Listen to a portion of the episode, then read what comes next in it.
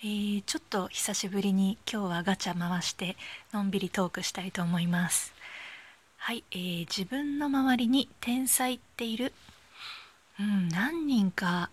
いますね。天才っていうかもうああこりゃかなわないみたいな人。あの一人目が大学時代のダンスサークルで同じだった女の子なんですけどあの振り付けの才能が尋常じゃない子がいたんですね。あのそれまで私は高校の時もダンス部でで大学の時にダンスサークルに入ってあの振り付けというよりはプレイヤーとして自分が踊るっていうのがメインでずっとやってきたんですけどあの大学の時に出会った子があの振り付けが尋常じゃなくセンスがいいというかかっこいいあのダンスが好きな人から見ても素素人さんというかダンスそんな詳しくない人が多分パッと見ても一目見てかっこいい振りでしかもその踊る側がそんなにこう難しくないというか、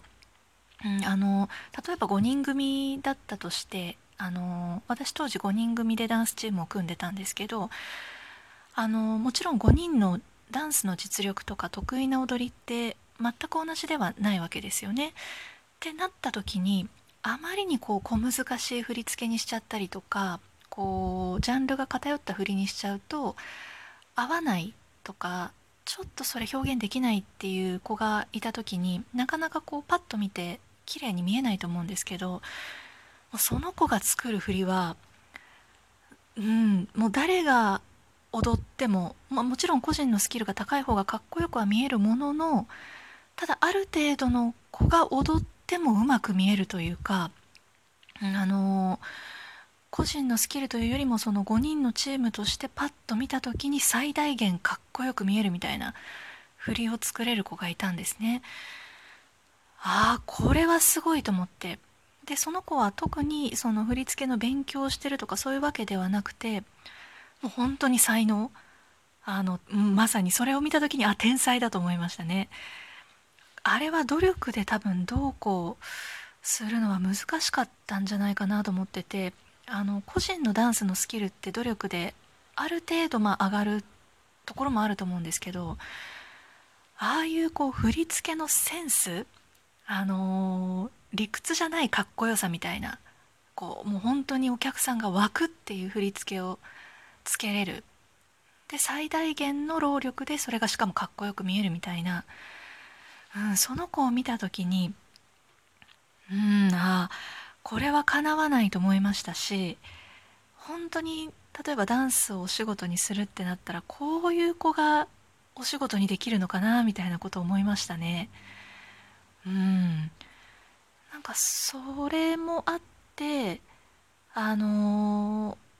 いかに自分が持ってる才能を生かすっていうことが大事なのかをなんか改めて思ったじゃないですけどあのそれぞれ持って生まれたものあのセンスとか感性みたいなって言われる部分は努力で抜けないし結構唯一無二だったりするじゃないですかだ。からそれを生かすっていうことの大切さをなんかその時知りましたねもうそれその子には完全にかなわないと思ったので私は私で何か自分がその努力しなくても人より秀でてるところを見つけて頑張るしかないなみたいな。うんなんかそれはすごいそう思ったの覚えてますね。はい。でも天才ってまあどこからかわかんないですけど結構いますよね。あの今の会社でも事業部長がすっごい頭いいんですよ。あのもう何でしょうね。発想もすごいし頭の回転もすごいしその話の的を得方がすごいというか同じことを説明されても例えば3人の偉い人に同じことを説明されてももうその人に説明されると納得感が違うしなんか次に何をやるべきかが聞いてる方がすごい明確に自分たちで考えられるみたいな圧倒的な そういう頭の良さとかも見せつけられるとこれは努力でどうこうなるかみたいなことって結構ありますよね。うんまあそれももう本当に結論は同じになっちゃうんですけどだからこそ本当に あの相手と比べるとかそのもう落ち込むとかではなくてじゃあやっぱり自分は何が人より秀でてるかを考えてもうそっちで戦うほかないなってなんか何でもかんでもね人と競って勝つっていうのはもう不可能ですから絶対に自分がかなわない才能を持ってる人って本当にたくさんいらっしゃるからもう本当に自分は自分のできることをやるっていうことに集中する。もうそれをじゃあいかに活かせる環境を探すかっていうその場所選びじゃないですけどそっちが大事だってそういう才能を持ってる人を見るたびに思いますね。うん。すごい人たくさんいますよね。はい。えー、もし主人公もしくはヒロインになるならどの漫画がいい？あれ？これこの前答えましたっけ？ちょっと飛ばしますね。えー、街中にゾンビが発生。まずどこに向かう？はあこれはどこに向かえばいいのかな？あのこれ閉鎖空間には向かない方がいいですよね。あの退路を断たれると危ないのでよくあるじゃないですか。あのパニック映画とかホラー映画とかでクローゼットに隠れちゃう主人公たち。あんな逃げ場のないところにミスミス入ってしまったらおしまいですよね。なので開けたところに行かなきゃいけないけれども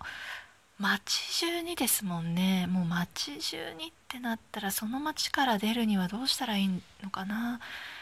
今あのパッと電車に乗ろうかと思ったんですけどあの韓国の映画で「新幹線」っていうゾンビ映画を見たのを思い出してあの新幹線の中に閉じ込められて ゾンビたちと一緒にあの乗客が次々感染していって逃げ場がどんどんなくなるっていう映画なんですけどダメですね。電車も閉鎖空間だからダメだから。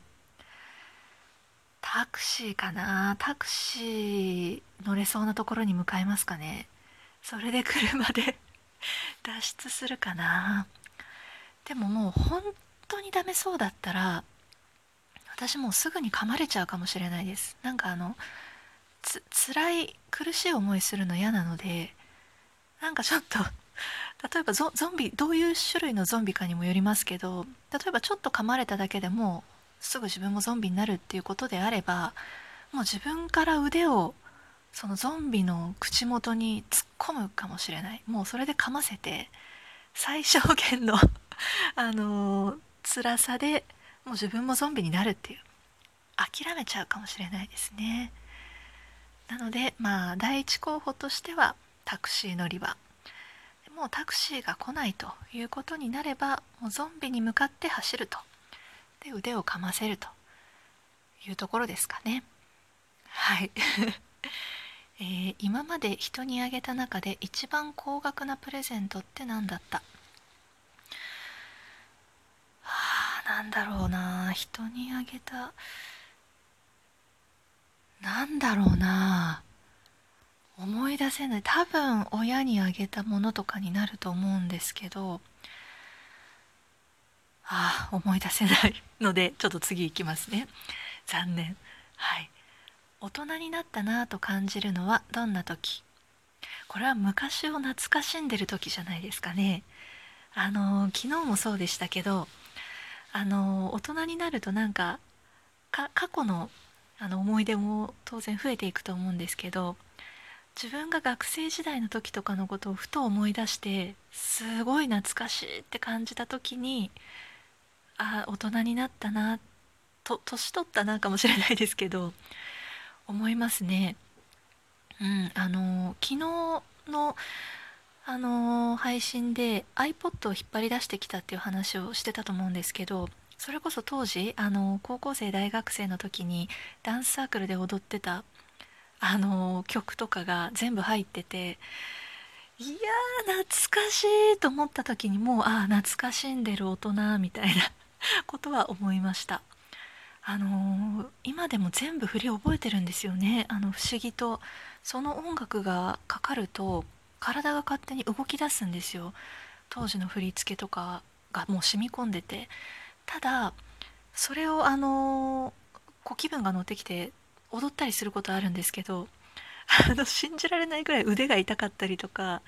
すると悲しいかな大人になったなぁと感じます。はい。それでは今日はこの辺りで失礼いたします。浦富士でした。